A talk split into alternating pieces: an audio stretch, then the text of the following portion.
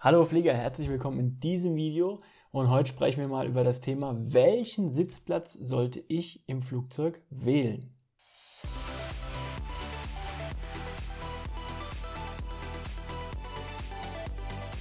Der Abflug Flugangst Podcast.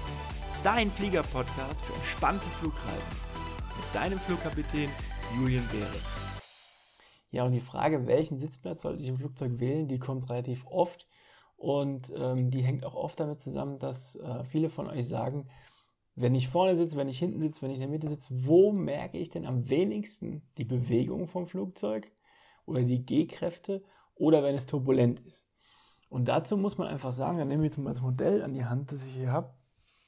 Dazu muss man sagen, dass jedes Flugzeug im Prinzip ein, ähm, das nennt sich Center of Gravity.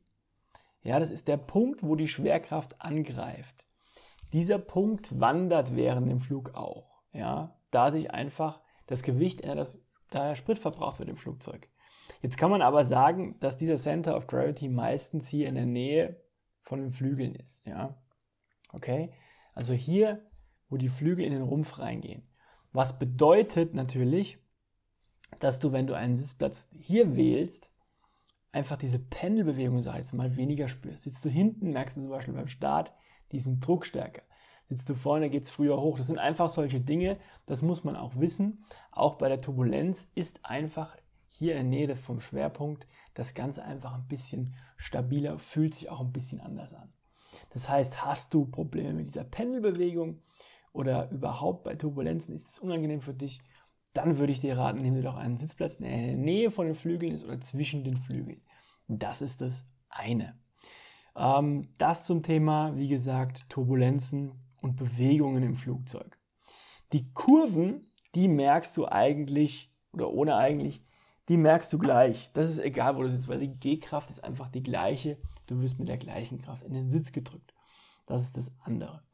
Ähm, was man aber auch noch sagen kann, ist, wenn man einen Sitzplatz wählen möchte, ähm, das variiert auch wieder je nachdem, wovor du Angst hast oder ähm, wie dein Gefühl beim Flug ist. Bist du jemand, der zum Beispiel Platzangst hat, dem einfach diese äh, gefühlte Enge in dem Flugzeug nicht gefällt, dann rate ich immer dazu, einfach einen Sitzplatz zu wählen ähm, am Gang. Das ist eine Variante. Warum am Gang? Du kannst am Gang jederzeit aufstehen. Das ist ein Punkt. Was kannst du noch machen? Ähm, wähle einen Sitzplatz relativ weit vorne.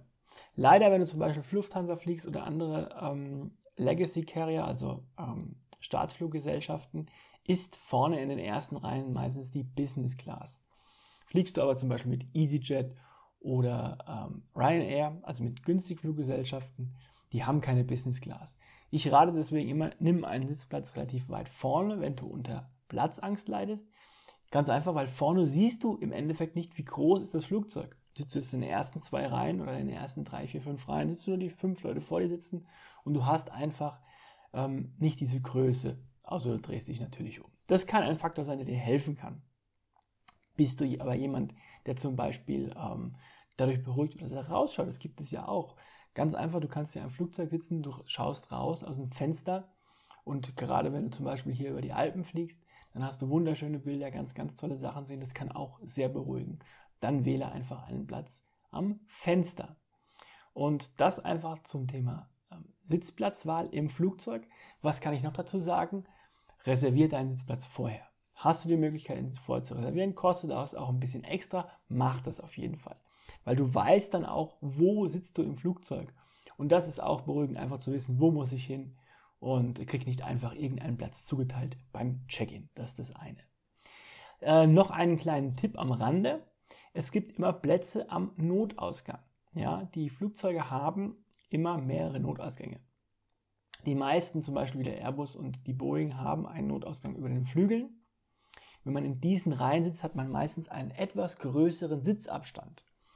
Das kann natürlich auch ein Vorteil sein, einfach vom Platz her. Dazu muss man aber wissen, sitzt man am Notausgang, ist man dazu verpflichtet, im Falle des Falles diesen auch zu öffnen. Das ist kein Hexenwerk, das sind zwei Griffe, den nimmt man in die Hand, wirft ihn raus und das ist auch erklärt. Das dazu, das so als kleiner Tipp beiseite, da gibt es einfach ein bisschen mehr Platz. Das ist zum Beispiel ein Platz, den ich immer wähle, wenn ich als Passagier unterwegs bin. Genau. Ähm, Und wenn ihr andere Fragen habt, wenn ihr noch irgendwelche Kommentare habt, bitte unten reinschreiben. Ich schaue, dass ich alles beantworten kann, dann jeweils auch ein Video machen kann. Und dann freue ich mich auf eure Fragen. Und wenn du jetzt natürlich sagst, ich interessiere mich noch mehr für das Thema, ich möchte was gegen meine Flugangst unternehmen, dann kann ich dir raten, geh auf meine Homepage www.julienberes.com und dort kannst du dich für ein Erstgespräch bewerben und dann kannst du in mein Coaching aufgenommen werden und dann können wir deine Flugangst aktiv bewältigen. Und auch da wünsche ich dir viel Erfolg und bis dahin Happy Landings.